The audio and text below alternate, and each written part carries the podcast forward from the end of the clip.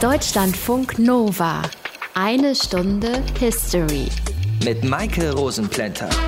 Bald wird Großbritannien nicht mehr Teil der Europäischen Union sein. Das ist seit der Abstimmung zum Brexit klar. Und damit bleibt das Königreich einer Linie treu, die sich durch die Jahre zieht, seit diese Idee von einem vereinten Europa entstanden ist. Nämlich, dass Großbritannien eigentlich nicht so wirklich dazugehören will. Dass sie immer zumindest zu einem großen Teil souverän und für sich bleiben wollten. Trotzdem sind sie 1973 der Europäischen Wirtschaftsgemeinschaft beigetreten.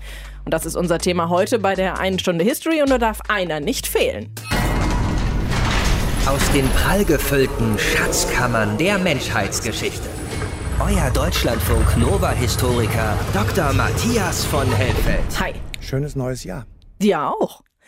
Nach dem Zweiten Weltkrieg hat sich Europa sehr schnell von den Grauen des Krieges erholt und das unter anderem auch durch die Montanunion. Das war die erste Kooperation von europäischen Staaten.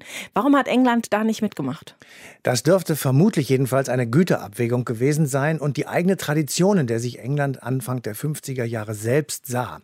Wir hatten ja in eine Stunde History schon einmal über die Europarede von Winston Churchill gesprochen, die er vor Studenten in Basel 1946 gehalten hat. Darin hat er ein ein Szenario für den Aufstieg Europas aus der Katastrophe des Zweiten Weltkriegs entworfen. Dreh- und Angelpunkt, so Churchill, sei eine deutsch-französische Verständigung. Beide Länder seien zentral für Europa und ohne ein Zusammengehen der beiden ginge es Europa schlecht. Und für sein Land hatte er auch eine ziemlich bestimmte Rolle vorgesehen. Ne? Genau. Nach Churchill sollte England außen vor bleiben. Das jedenfalls hat er in Basel gesagt. England handele ganz in der historischen Tradition des Commonwealths, eben mit der ganzen Welt und nicht nur mit Europa. Vielleicht hatte Churchill aus seiner Reise nach Basel die schlimmen Zerstörungen in Deutschland gesehen und gedacht, dieser Wiederaufbau, der wird mehrere Jahrzehnte brauchen. Eine Fehleinschätzung, wie wir heute wissen, der Wiederaufbau hat keine zehn Jahre gedauert. Wie hat denn die damals ja sehr junge Bundesrepublik dazu gestanden? War die für eine EWG-Mitgliedschaft Englands oder dagegen? Dagegen? Also da müssen wir tatsächlich einen Blick zurückwerfen in den Oktober des Jahres 1945. Der Krieg ist ein paar Monate vorbei. Und zu dieser Zeit saß Konrad Adenauer am Schreibtisch seines Hauses in Röndorf bei Bonn und schrieb am 31. Oktober einen Brief an den Duisburger Oberbürgermeister Heinrich Weitz. Daran ging es um die zukünftige Westbindung der noch gar nicht gegründeten Bundesrepublik Deutschland. Und dann wurde es bei Adenauers Brief geradezu visionär. Ich lese mal vor. Dem Verlangen Frankreichs und Belgiens nach Sicherheit kann auf Dauer nur durch eine wirtschaftliche Verflechtung von Westdeutschland, Frankreich, Belgien, Luxemburg, Holland wirklich Genüge geschehen. Wenn England sich entschließen würde, auch an dieser wirtschaftlichen Verflechtung teilzunehmen, so würde man dem doch so wünschenswerten Endziel Union der westeuropäischen Staaten ein sehr großes Stück näher kommen. Zitat Ende. So steht es wörtlich in den Erinnerungen Adenauers. Also, die westdeutsche Regierung wollte England dabei haben, aber daraus wurde jedenfalls zunächst einmal nichts. Und dann kam es doch dazu, ein paar Jahre später, am 1. Januar 1973. Da ist Großbritannien der Europäischen Wirtschaftsgemeinschaft EWG beigetreten. Deutschlandfunk Nova. Warum sich Großbritannien vor 45 Jahren doch dazu entschieden hat, Teil der Europäischen Gemeinschaft zu werden und was daran so besonders ist, das erklärt uns Armin Himmelrath aus dem History Team.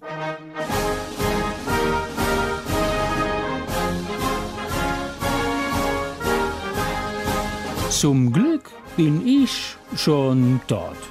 Zum Glück muss ich das nicht mehr erleben. Mein Name ist Charles-André Joseph Marie de Gaulle. Ich wurde 1890 in Lille geboren und aujourd'hui, äh, heute zu Beginn äh, des Jahres 1973, bin ich seit etwas über zwei Jahren tot. Zum Glück. Zehn Jahre lang war ich Präsident der stolzen Französischen Republik. Und zehn Jahre lang habe ich verhindert, dass die verfluchten Engländer Mitglied im Europäischen Club werden. Und jetzt haben sie es doch geschafft. Dabei hatte es ihnen der französische Präsident extra so schwer gemacht. Charles de Gaulle hielt die Engländer für unzuverlässig, für Lakaien der US-Amerikaner, für keine richtigen Europäer. Nachdem Belgien, die Bundesrepublik Deutschland, Frankreich, Italien und die Benelux-Staaten 1951 zunächst die Europäische Montanunion gegründet hatten, riefen sie sechs Jahre später in Rom die Europäische Wirtschaftsgemeinschaft EWG ins Leben. Die EWG, das war der Vorläufer der EU, und Großbritannien wollte in dieser Runde gerne mit dabei sein. Deshalb stellten die Engländer 1961 einen Mitgliedsantrag, der nicht angenommen wurde, weil Charles de Gaulle sein Veto einlegte mit den Worten Der Vertrag von Rom wurde zwischen sechs kontinentalen Staaten beschlossen. Staaten, die ökonomisch gesprochen, äh, könnte man sagen, dieselbe Natur haben. England ist in der Tat eine Insel. Es ist maritim, es ist durch Handel und Verkehr mit unterschiedlichsten weit entfernten Ländern verbunden. Es ist ein Land, das Industrie und Handel betreibt, aber kaum Landwirtschaft. Es hat in allem, was es tut, sehr eigene Gewohnheiten und Tradition. Klingt nach ziemlich vielen Vorurteilen. Stimmt, die hat de Gaulle auch, vor allem weil er sich während des Zweiten Weltkriegs als Exilgeneral in London aufgehalten hatte und von Churchill lange nicht ernst genommen worden war. Aber auch, weil er Shakespeare für überschätzt hält und weil er den Briten ihren Umgang mit Napoleon übel nimmt. Also, kurz gesagt, die Natur, die Struktur und die Konjunktur, die England eigen sind, unterscheiden sich zutiefst von denen der Länder auf dem Kontinent.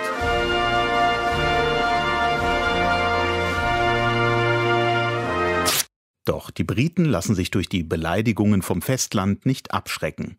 Sie bleiben ebenso höflich wie hartnäckig, denn sie befürchten von der EWG wirtschaftlich abgehängt zu werden. Und so stellen sie 1967 den nächsten Aufnahmeantrag. Der britische Premier Harold Wilson erklärt, Wir brauchen Europa. Es geht nur mit Europa. Denn Europa kann nur vereint und von einer Position der Stärke aus zu unseren atlantischen Partnern sprechen. Wer diese Entwicklung verhindern will, ist ein Architekt des Verfalls. Aber dieser Architekt des Verfalls, gemeint ist natürlich Charles de Gaulle, blockt weiter. Die Art, wie die britischen Vertreter ihre Position dargelegt haben, verdient unsere volle Sympathie. Es war auf jeden Fall eine große Pläsier, eine große Vergnügen und ein großer Vorzug, Sie gesehen und gesprochen zu haben. Nur, das bringt den Briten rein gar nichts. Auch der zweite Beitrittsantrag wird 1967 von Charles de Gaulle per Veto abgeschmettert. Die Engländer aber wollen es wirklich wissen und sie wollen wirklich rein in den europäischen Club. Nachdem Charles de Gaulle zwei Jahre später zurückgetreten ist, starten sie den nächsten Anlauf. Und auch auf Seiten der Europäischen Gemeinschaft will man jetzt mit Großbritannien verhandeln und mit drei weiteren Staaten. Am 1. Januar 1973 werden das Vereinigte Königreich, Dänemark, Irland und Norwegen Mitglieder der EG. Endlich. Armin Himmelrath war das mit Informationen über den Beitritt Großbritanniens zur Europäischen Wirtschaftsgemeinschaft am 1. Januar 1973. Deutschlandfunk Nova. Eine Stunde History. Am 1. Januar 1973 also ist Großbritannien der Europäischen Wirtschaftsgemeinschaft beigetreten. Das war ja schon ein ziemlicher historischer Einschnitt, weil jetzt war das Inselreich Teil der europäischen Politik, musste plötzlich mitentscheiden und war nicht länger einfach nur ein wohlwollender Beobachter. Matthias, wie wurde dieser Tag in England wahrgenommen? Also die Queen, das war damals auch schon Elisabeth II., hatte allerlei Festivitäten auszurichten. Eine der Aktionen war eine Einladung an junge Leute aus den damaligen ehemaligen EG-Staaten, Frankreich, Deutschland, Italien und den Benelux-Staaten und aus Dänemark, die ebenfalls am 1. Januar 1973 der EWG beitraten. Das Projekt hieß Europe an Adventure, also Europa ein Abenteuer oder ein europäisches Abenteuer, je nachdem. Darin kam ein wenig die Ambivalenz zum Ausdruck, die mit dem Beitritt verbunden war. Die Engländer wussten gar nicht so genau, ob das gut gehen würde. Und weißt du was? Was? Ich war einer von diesen jungen Leuten, die über den Jahreswechsel 72, 73 in England waren, beziehungsweise genauer gesagt, wir waren in Schottland. Schön. Und was habt ihr da gemacht? Also unser Motto lautete We Share Europe. Also wir wollten das Verbindende zwischen den europäischen Staaten und ihren Menschen aufzeigen. Wir waren so etwa 30 und wohnten in einer alten Burg irgendwo in Schottland. Dort haben wir Theaterstücke eingeübt, die wir auf den Straßen oder bei Veranstaltungen aufgeführt haben. Wir wurden auf öffentliche Diskussionen in Radio- und Fernsehstationen vorbereitet und hatten alles in allem jede Menge Spaß. Vor allem, wenn wir mit den Schotten privat zu tun hatten. Ich habe gehört, dass die Schotten extrem gastfreundlich sind. Wurdet ihr da auch so aufgenommen? Das kann man wohl sagen. Und es floss jede Menge Whisky. Sie waren außerdem vor allem sehr europafreundlich. Die meisten haben sich extrem gefreut, wenn wir irgendwo auftauchten. Sie waren interessiert, wie wir in Deutschland leben, wie es an unseren Schulen zuging, wie wir zu Europa stehen und ob wir uns eigentlich umgekehrt nun auch freuen, dass die Schotten, die Iren und die Engländer auch in der europäischen Wirtschaftsgemeinschaft sind. Und speziell für uns Deutsche mussten wir natürlich noch mit den damals üblichen Vorurteilen aufräumen, die wir immer dann zu hören bekamen, wenn die Schotten sagen sollten, was sie von Deutschland eigentlich wirklich wissen.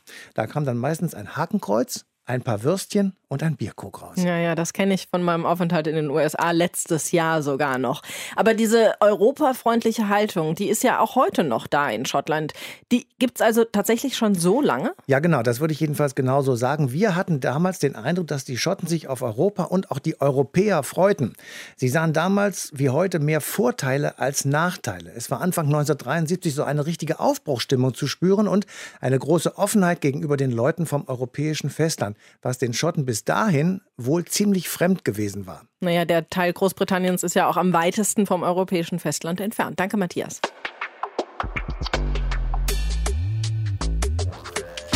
Es war schon ein großer Einschnitt in der Geschichte Großbritanniens. Auf einmal konnte die Insel nicht mehr alleine schalten und walten. Nein, sie hatte sich entschieden, Teil der Europäischen Wirtschaftsgemeinschaft, der heutigen Europäischen Union zu werden. Warum eigentlich? Kann uns Dr. Franz Josef Brüggemeier erklären. Er ist Professor an der Uni Freiburg und Experte in Sachen EWG-Erweiterung. Hallo, Herr Brüggemeier. Guten Abend. 1957 war der Grundstein für ein gemeinsames Europa gelegt worden durch die römischen Verträge. Da waren die Briten aber nicht dabei. Wieso nicht? 1957 wird hier erstmal die Grundlage, wie es damals hieß, einer europäischen Wirtschaftsgemeinschaft gelegt. Und da gab es nun gute Gründe für Großbritannien nicht mitzumachen. Europa war vom Krieg noch weitgehend zerstört und als ökonomische Einheit war nicht zu sehen damals, wie rasant die Entwicklung weitergehen würde. Die britischen Handelsbeziehungen seit langem waren eher global und vor allen Dingen noch im bestehenden Commonwealth. Es ist ja auch noch die Zeit, wo es Kolonien gab. Also Großbritannien hat sich aus relativ guten Gründen eher dahin orientiert und nicht gesehen, was damals, glaube ich, keiner gesehen hat, wie schnell sich Europa wirtschaftlich nicht nur holen, sondern auch ja, an die Spitze gewissermaßen bewegen würde. Das war der eine Grund. Der andere ist, Großbritannien ist in Europa, das kann man sagen, ungefähr das einzige Land, vielleicht abgesehen von der Schweiz, weil die hat mit dem Weltkrieg ja nichts zu tun, und Spanien, die ja auch weniger beteiligt werden, aber sonst das einzige Land, wo alle Strukturen, Regierung, Parteien, Parlament vor und nach dem Krieg dieselben waren. Die haben das nicht nur überlebt, sondern sich bewährt. In allen anderen Ländern, und das ist ja nicht nur Deutschland, kann man das nur nicht sagen. Die hatten ja alle vorher große Spannungen und nach dem Krieg war klar, die müssen irgendwie neu wieder anfangen. Da gab es schon in Großbritannien, das hat Churchill auch so formuliert, die Überlegung, ihr müsst neu anfangen, fangt neu an. Wir müssen das nicht. Warum sollen wir jetzt sozusagen unsere Institutionen und unsere Parteien, die sich so bewährt haben, warum, warum sollen wir die grundsätzlich ändern? Oder warum sollen wir Souveränitäten abgeben. Also ganz so technisch hat man es nicht formuliert, aber das ist der Hintergrund. Das Gefühl, bei euch ist wirklich in den letzten Jahrzehnten und Jahren vieles so gelaufen, dass ihr was ändern müsst. Bei uns ist vieles so gelaufen, dass wir da eigentlich keine Notwendigkeit sehen. Und das ist, glaube ich, der allgemeinere Hintergrund zu sagen, auf dem Kontinent, wir können das verstehen, wir helfen euch. Äh, das ist ja auch die berühmte Rede Churchills kurz nach dem Krieg. Aber im eigenen Land gab es eigentlich keinen Grund, jetzt so radikale Schritte zu gehen und zu sagen, wir müssen uns einem ganz anderen, größeren Verbund anschließen. Und warum hat sich diese Einstellung dann Anfang der 70er Jahre geändert? Ja, die endete sich ja schon danach relativ bald, weil das eine, was ich eben sagte, die wirtschaftliche Entwicklung Europas war eben so fundamental und so rasant. Und da waren alle völlig von beeindruckt. Und die Beziehungen zum früheren Commonwealth und zu den Kolonien waren eben schon länger nicht mehr so gut, wie man eigentlich dachte. Und vor allen Dingen konnten die mit dieser Dynamik gar nicht Schritt halten. Also ökonomisch macht es Sinn zu sagen, wie bis heute ja. Also die, die wichtigsten Handelsmärkte in Europa sind ja die Europäer untereinander, da einfach mitzumachen. Das war der eine große Grund. Und der andere, Es gab viele Faktoren, die jetzt nicht dazu beitrugen, zu sagen, wir müssen uns grundsätzlich ändern. Aber Europa funktioniert ja ganz gut. Äh, und es war auch deutlich geworden, dass die europäische Einigung ja nicht dazu führte, dass irgendein ein Monsterstaat entstand, sondern ein relativ überschaubarer, damals waren es sehr wenige Staaten, überschaubarer Zusammenschluss von Ländern, die sich ganz gut verstanden haben und in damals ja noch relativ kleinen oder nicht so wichtigen Fragen Absprachen trafen. Das heißt, man musste auch nicht Angst haben, jetzt nationale Souveränitäten oder große Themengebiete aufzugeben, sondern konnte eigentlich in einem Club mitmachen, der sich äh, vernünftig aufgestellt und eigentlich gut bewährt hatte. Wie hat es die Bevölkerung in Großbritannien gesehen? Waren die für oder gegen einen EWG-Beitritt? In den 70er Jahren ist es ziemlich gespalten. Es ist so ein bisschen so wie, ja, nicht ganz so wie heute. Heute gibt es ja auch auf der Linken eine starke Ablehnung von Europa und da sagen wir nicht, Europa ist jetzt viel zu pauschal gesagt, sondern der Art und Weise, wie im Moment die europäische Gemeinschaft organisiert ist. Und man sieht darin viel zu sehr einen, ich sag's mal, neoliberalen Zusammenschluss. Also einen Zusammenschluss, der in erster Linie auf wirtschaftliche Fragen achtet, der den großen Unternehmen entgegenkommt. Diese Kritik gab es damals schon, die war damals in den 70er Jahren viel verbreiteter. Bei Labour war eigentlich eher eine, eine gewisse Skepsis. Bei Konservativen war es anders als heute. Allerdings waren die auch damals gespalten. Es war eben Heath, der über den EU-Beitritt, EWG-Beitritt damals ja noch, äh, erhoffte, dass das Land ein paar der Reformen, die jetzt doch anstanden, besser oder unter einem anderen Schutzmantel gewissermaßen durchführen würde. Man hat also grob gesagt gedacht, wenn wir Europa beitreten, dann sind viele Veränderungen erforderlich. Jetzt zwar keine ganz fundamentalen, aber doch einige, die wir ein bisschen vor uns hergeschoben haben. Und dann gibt es einen Ruck und mit diesem Gefühl werden wir dann vieles, was jetzt ansteht, besser entscheiden können oder schneller entscheiden. Sie haben eben die Parallelen zu heute schon gezogen. Wann hat denn diese Rückbesinnung auf das Klein-Klein der Briten wieder begonnen dann? Ja, da sind ja verschiedene Sachen. Das eine ist Klein-Klein, das gab es, glaube ich, immer schon. Es gab immer so gewisse Teil äh, in Großbritannien, die mit diesen europäischen Visionen wenig anfangen konnten und entweder an dem alten Commonwealth festhielten oder diese Little Engländer, also diese klein-kleinen Perspektive hatten. Hinzugekommen sind hier jetzt viele andere Fragen. Also das hat dann in den 90er Jahren, um, um Ihre Frage zu beantworten, zugenommen. Da gibt es eben diese berühmte UKIP-Partei, diese United Kingdom Independence Party. Die war damals aber sehr ja, rechts und diese Teile finden sich ja heute auch in der, in der heutigen Brexit-Bewegung. Aber die steht inzwischen ja viel breiter da. Es gibt viele andere Themen, die aufgekommen sind. Ein gewisses Unbehagen damit, dass in Brüssel und, und Straßburg vielleicht auch die Zentralisierung zu stark zunimmt. Also das ist jetzt mehr, wenn es nur das Klein-Klein wäre, dann würden die vielleicht ja, so viele dieser anderen europäischen Bewegungen, die es jetzt gibt, die so rechtspopulistisch sind, die würden dann vielleicht 15, 20, 25 Prozent bekommen. Aber es ist eben in den letzten Jahren weiter geworden hat viel mit der Flüchtlingsfrage zu tun und anderen Entwicklungen, die jetzt dazu führen, dass eine gewisse Skepsis ist oder wie Sie das ja merken, wenn man die Nachrichten liest. Das Land weiß selber nicht so ganz genau. Die einen wollen eben möglichst schnell raus, die anderen gucken, ob sie na, irgendwie noch drin bleiben oder irgendwie Kompromisse gehen, dass das Rausgehen nicht ganz so abrupt ist. Und dann eine andere Gruppe, die sagt, wir sollen eigentlich die ganze Abstimmung rückgängig machen. Das ist, glaube ich, schwer abzuschätzen, wie tatsächlich da die Meinungen sind sagt Franz Josef Brüggemeier. Wir haben über den Sinneswandel der Briten gesprochen vor 45 Jahren hin zu Europa und jetzt wieder weg davon. Danke Ihnen. Ja, guten Abend. Danke auch. Deutschlandfunk Nova. Eine Stunde History.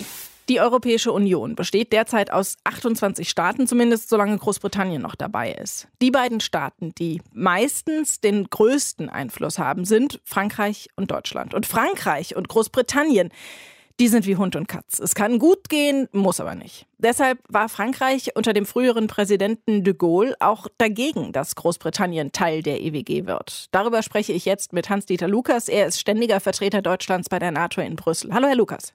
Guten Abend, Frau Rosenblende. Wie war das französisch-britische Verhältnis nach Ende des Zweiten Weltkriegs? Naja, man kann sagen, es war ein ziemlich komplexes Verhältnis. Natürlich gab es da im kollektiven Gedächtnis beider Länder auch historisch bedingte Ressentiments. Aber auf der anderen Seite waren beide Länder einander natürlich auch ganz besonders verbunden als äh, Siegermächte im Zweiten Weltkrieg und dann auch mit ihrer besonderen Rolle mit Blick auf Deutschland als Ganzes. Und sie gehörten von Anfang an als ständige Mitglieder dem Sicherheitsrat der UNO an und waren auch Gründerstaaten der NATO. Und äh, als Kolonialmächte hatten sie natürlich bis weit in die 60er Jahre hinein vitale Interessen außerhalb Europas, in Afrika und in Asien. Aber in der Suez-Krise 1956 hatten sie dann auch die Erfahrung gemacht, dass äh, ihre Macht nicht mehr ausreichte, ohne oder gar gegen die USA Weltpolitik zu betreiben. Ganz unterschiedlich war ihre Rolle mit Blick auf die europäische Einigung. Großbritannien beteiligte sich ja an den Einigungsprojekten der 50er Jahre im Ergebnis nicht, sah seine Zukunft eher im Commonwealth und demgegenüber verfolgte Frankreich ja spätestens mit der Montanunion Anfang der 50er Jahre und dann mit der EWG Ende der 50er Jahre einen ganz anderen Kurs, nämlich Integration der europäischen Volkswirtschaften unter Einschluss der Bundesrepublik Deutschland. Und zwar unter Aufgabe von Souveränität in einigen Teilbereichen. Und das war ein ganz anderer Kurs, als er in London verfolgt wurde. Aber wenn es zwischen diesen Ländern jetzt mal von Europa abgesehen so viele Gemeinsamkeiten gab, wieso war Charles de Gaulle in den 60er Jahren dann dagegen, dass Großbritannien Teil des vereinten Europas wird? Naja, ein britischer Beitritt zur Europäischen Wirtschaftsgemeinschaft, wie sie damals hieß, passte einfach nicht in die europapolitische Vision von Charles de Gaulle. Ihm ging es vor allen Dingen darum, die sechs Gründungsländer der EWG unter Frankreichs Führung zu einer handlungsfähigen politischen Gemeinschaft zusammenzuführen, und zwar mit dem Ziel einer größeren Unabhängigkeit von den USA, denen er im Grunde genommen misstraute und deren Sicherheitsgarantie er äh, nicht wirklich für glaubwürdig hielt. Und in einem zweiten Schritt wollte er dann sozusagen im Sinne eines gesamteuropäischen Brückenschlages eine Art erneutes kontinentaleuropäisches System errichten, das auf zwei Pfeilern beruhen sollte. Einerseits den westeuropäischen Zusammenschluss unter Führung Frankreichs und auf der anderen Seite äh, Sowjetunion oder dem ewigen Russland, wie de Gaulle es damals nannte. Und für Großbritannien war in einem solchen kontinentaleuropäischen Staatensystem unter französischer Führung eigentlich kein Platz. Und de Gaulle war davon überzeugt, dass Großbritannien auf absehbare Zeit seine Interessen außereuropäisch, atlantisch, also in der engeren Zusammenarbeit mit den USA definieren würde. Und er sah Großbritannien nicht zuletzt als eine Art trojanisches Pferd der USA in Europa. Wichtig, denke ich, war auch äh, eine machtpolitische äh, Überlegung. Ähm, für de Gaulle war eben entscheidend, dass Frankreich in der Sechsergemeinschaft der EWG äh, politisch führend blieb. Aber mit einem Beitritt Großbritanniens hätten sich doch die Kräfteverhältnisse in der EWG grundlegend geändert, und zwar nicht zugunsten Frankreichs. Und de Gaulle war einfach nicht bereit, sich auf eine solche Entwicklung einzulassen, die das Projekt eines europäischen Europa, wie es damals nannte, unter Frankreichs Führung in Frage zu stellen. Und äh, dass er bereit war, äh, sich durch sein zweifaches Veto äh, gegen den britischen Beitrag erheblich zu isolieren in Europa, zeigt eigentlich nochmal, wie tief seine Skepsis gegenüber einem britischen Beitritt reichte. Nachdem Charles de Gaulle dann im April 1969 zurückgetreten ist, kam Georges Pompidou und er hat der Erweiterung der EWG und damit auch dem Beitritt Großbritanniens zugestimmt. Warum das? Ich denke, dass Georges Pompidou insgesamt doch pragmatischer eingestellt war als äh, General de Gaulle. Und ähm, als de Gaulles Ministerpräsident wird in den 60er Jahren gesehen haben, dass die großen Visionen de Gaulles doch keine wirklichen Realisierungschancen hatten. Und äh, mit Blick auf Großbritannien ist er deshalb relativ früh zu der Kenntnis gelangt, dass man sich nicht länger diesem britischen Beitrittswunsch entgegenstellen konnte. Deshalb hat er dann auf dem ähm, europäischen Gipfeltreffen von Den Haag 1969 für eine doppelte Kurskorrektur sich eingesetzt. Einmal für die Vertiefung der Europäischen Gemeinschaft, aber auch für die Erweiterung. Und das hieß dann eben Öffnung gegenüber Großbritannien. Ich denke, dass Pompidou wohl auch sah, dass es angesichts des wachsenden politischen Gewichts der Bundesrepublik Deutschland in Europa durchaus auch im Interesse Frankreichs äh, sein konnte, die Briten in der europäischen Gemeinschaft zu haben, gewissermaßen als ein Gegengewicht gegenüber einer aufstrebenden Bundesrepublik. Und ähm, am Ende wird auch die Einsicht eine wichtige Rolle gespielt haben, dass Frankreich und Großbritannien nur noch über beschränkte politische Gestaltungsmöglichkeiten verfügten und dass es am Ende eben beiderseitigen Interesse lag, auch im außenpolitischen Bereich Kräfte zu bündeln und Gemeinsamkeiten zu stärken, zum Beispiel mit Blick auf Afrika oder den Nahen und Mittleren Osten. Hans-Dieter Lukas war das. Wir haben über das Verhältnis zwischen Großbritannien und Frankreich gesprochen. Danke Ihnen für die Information. Gerne. 51,89 Prozent der britischen Wahlberechtigten haben im Juni 2016 entschieden, wir wollen nicht mehr Teil der Europäischen Union sein. Eine ganz knappe Mehrheit, aber jetzt wird der Brexit vorbereitet. Friedbert Meurer ist unser Korrespondent in London und kann uns was über die Stimmung im Königreich erzählen. Hallo Friedbert. Ja, hallo. Wie ist denn aktuell der Stand der Dinge in Sachen Brexit? Also, man hat ja hier einen großen Durchbruch gefeiert. Endlich wird mit Phase 2 der Gespräche begonnen. Also mit dem eigentlichen Thema, nämlich wie soll das Verhältnis zwischen dem Vereinigten Königreich und der EU in Zukunft aussehen? Wie halten wir es mit Binnenmarkt? Wie halten wir es mit Zollunion? Wie soll die Fischereipolitik aussehen? Alles Dinge, da hängen viele Existenzen dran. Endlich wird darüber geredet, die Bedingungen sind erfüllt worden. So, jetzt wird aber dieses Thema doch noch nicht so geredet. Das soll erst ab März geschehen, sondern es geht jetzt aber Anfang Januar um eine Übergangsperiode. Zwei Jahre lang etwa soll sie sein. Gibt viele, die sagen, reicht nicht die zwei Jahre. Ist aber jetzt erstmal so geplant, soll am 30. März 2019 beginnen, also am Tag 1 nach dem Brexit. Und um diese Übergangsperiode gibt es jetzt schon einige Auseinandersetzungen. Die Brexiters hätten die natürlich gerne so, dass sie mit der EU möglichst wenig zu tun haben. Aber das wird sich so nicht realisieren lassen.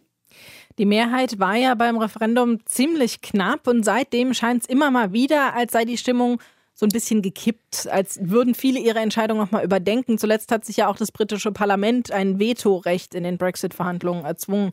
Steht die Mehrheit der Briten trotzdem noch hinter der Entscheidung?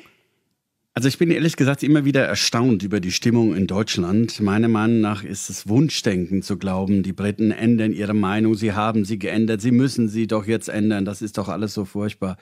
Ich kann das nicht feststellen. Es ist, es hat jetzt eine Umfrage gegeben, eine singuläre Umfrage, die zum Ergebnis 51 zu 41 kam, für einen Verbleib in der EU. Alle anderen Umfragen sehen das immer noch so, dass das Land gespalten ist. Und genauso erlebe ich das eigentlich auch. Ich warte immer noch auf den ersten Leaver, auf den ersten, der für den Brexit war, der mir sagt, ich bedauere das, ich würde es anders machen.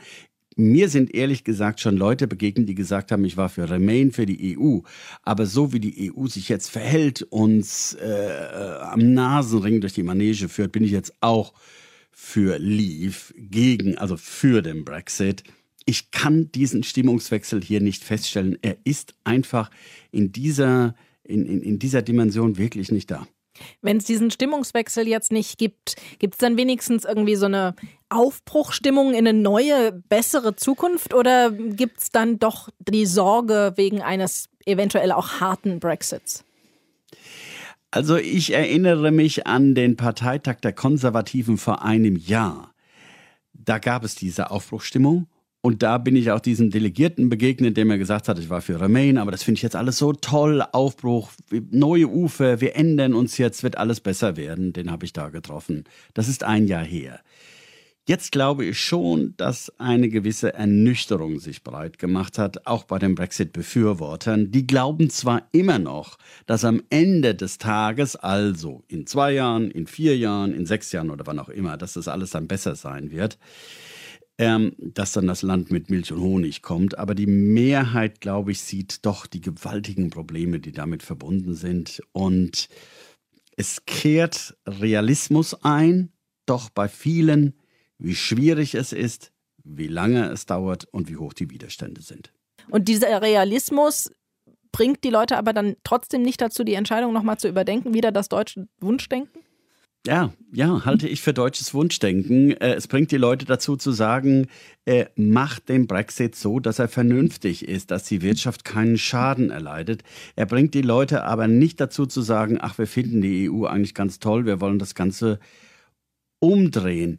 Man muss eines bedenken, finde ich. Richtig war, 52 zu 48 Prozent ist ein sehr knappes Ergebnis. Wir dürfen aber nicht dem Irrtum unterliegen, dass diese 48 Prozent alles glühende EU-Anhänger wären. Ich bin wirklich im Brexit-Wahlkampf und danach vielen Leuten begegnet, die gesagt haben, ich habe große Bauchschmerzen mit der EU. Das ist ein bürokratischer Riesenapparat, der wird nicht den individuellen Gegebenheiten und Mentalitäten jedes Landes gerecht.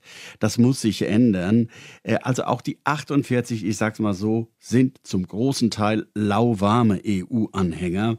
Dass da jetzt plötzlich eine so große Liebe zur EU ansteht, das glaube ich nicht, das sehe ich nicht. Eher im Gegenteil, wenn die EU die Daumenschrauben zu hart anzieht, dann gibt es eher eine Trotzreaktion sagt Friedbert Meurer. Er ist unser Korrespondent in London und hat uns mehr von der aktuellen Stimmungslage in Großbritannien erzählt. Danke dir dafür. Herzlichen Dank, danke. Gerade mal 45 Jahre hat diese europäisch-britische Verbindung gehalten. Jetzt haben die Menschen im Königreich entschieden, es reicht. Wir wollen den Brexit, den Austritt aus der Europäischen Union. Und seitdem gibt es viele Diskussionen politischer und privater Natur, viele Treffen und viele, viele Verhandlungen. Matthias, was kommt da deiner Meinung nach noch auf uns zu bis zum endgültigen Brexit? Also ich erwarte viel Ärger und wirklich sehr komplizierte Abschiedsszenarien. Ich kann mir derzeit nicht vorstellen, wie rund 12.000 Gesetze über überarbeitet werden sollen. Und ich kann mir im Moment auch keine Lösung für die Frage vorstellen, wie wir es in Zukunft mit Schottland halten wollen, wo die Mehrheit der Menschen ja in der EU bleiben will. Was die Grenze zwischen Nordirland und der Republik Irland angeht, scheint es ja seit kurz vor Weihnachten eine Lösung zu geben. Wir werden sehen, wie das dann in der Praxis aussieht. In Nordirland haben ja 56 Prozent der Menschen für den Verbleib in der Europäischen Union gestimmt. Und es gibt wahrscheinlich noch Tausende von ungelösten Problemen und das Enddatum der Austrittsverhandlungen rückt unaufhaltsam näher. Ich habe kurz nach der Abstimmung mit einem Briten geredet und der hat erzählt, dass seine Mutter für den Brexit gestimmt hat. Und am Tag danach, da kam sie zu ihm und hat sich bei ihm dafür entschuldigt und meinte, sie habe sich vorher gar nicht so sehr informiert, worüber sie da eigentlich abstimmt. Und es wäre so falsch gewesen. Und diese Erkenntnis scheinen ja auch immer wieder mal Politiker in Großbritannien zu haben. Wenn die Beteiligten jetzt erkennen, dass der Brexit nur Nachteile für alle hat, meinst du, das ist noch rückgängig zu machen? Das kann ich mir ehrlich gesagt nicht vorstellen. Selbst wenn jetzt einige, wie du eben gesagt hast, ihre Meinung geändert haben. Es gibt immer noch sehr, sehr viele Menschen, die einen Ausstieg unbedingt wollen. Sie fürchten sich vor noch mehr Europa, wie es etwa der französische Präsident Emmanuel Macron oder Jean-Claude Juncker skizzieren. Und sie werden immer weniger kompromissbereit sein. Langfristig wird sich vermutlich zeigen, dass der ehemalige britische Premierminister David Cameron seinem Land keinen guten Dienst erwiesen haben dürfte, als er das Referendum über den Verbleib in der EU angesetzt hat. Und wie ist die Stimmung im restlichen Europa? Gibt es da viele, die den Brexit gerne vermeiden würden? Sicher gibt es die, aber es gibt eben auch viele, die sagen, die EU habe seit der Brexit-Entscheidung so viel Einigkeit wie nie zuvor gezeigt und entsprechende Gesetzesvorhaben auf den Weg gebracht. Vielen sind die nächtlichen Sitzungen durchaus in Erinnerung, in denen Großbritannien als Bremser auftrat und für eine Vielzahl von Sonderrechten kämpfte. Von denen wird es wenig Tränen geben, wenn Großbritannien endgültig aus der EU ausgetreten sein wird. Aber bis dahin ist es noch ein steiniger Weg. Nächsten Sonntag geht es um einen der schrecklichsten Arzneimittelskandale der Bundesrepublik Deutschland, als nämlich aufgedeckt wurde, dass das millionenfach verkaufte Schlafmittel Contergan gar nicht so wenige Nebenwirkungen hatte wie angenommen. Bei Schwangeren nämlich, beziehungsweise bei deren Föten, konnte das Mittel massive Schädigungen in der Entwicklung hervorrufen. Weltweit kamen etwa 5.000 bis 10.000 Kinder zur Welt, denen Organe oder Gliedmaße fehlten oder die andere Fehlbildungen hatten. Wie viele Totgeburten es wegen Kontergan gab, ist unbekannt. 1968 begann dann ein Prozess gegen die Verantwortlichen und das ist unser Thema nächste Woche. Bis dahin wünschen wir euch eine schöne Zeit. Macht's gut. Bye bye. Deutschlandfunk Nova. Eine Stunde History. Jeden Sonntag um 19 Uhr. Mehr auf deutschlandfunknova.de.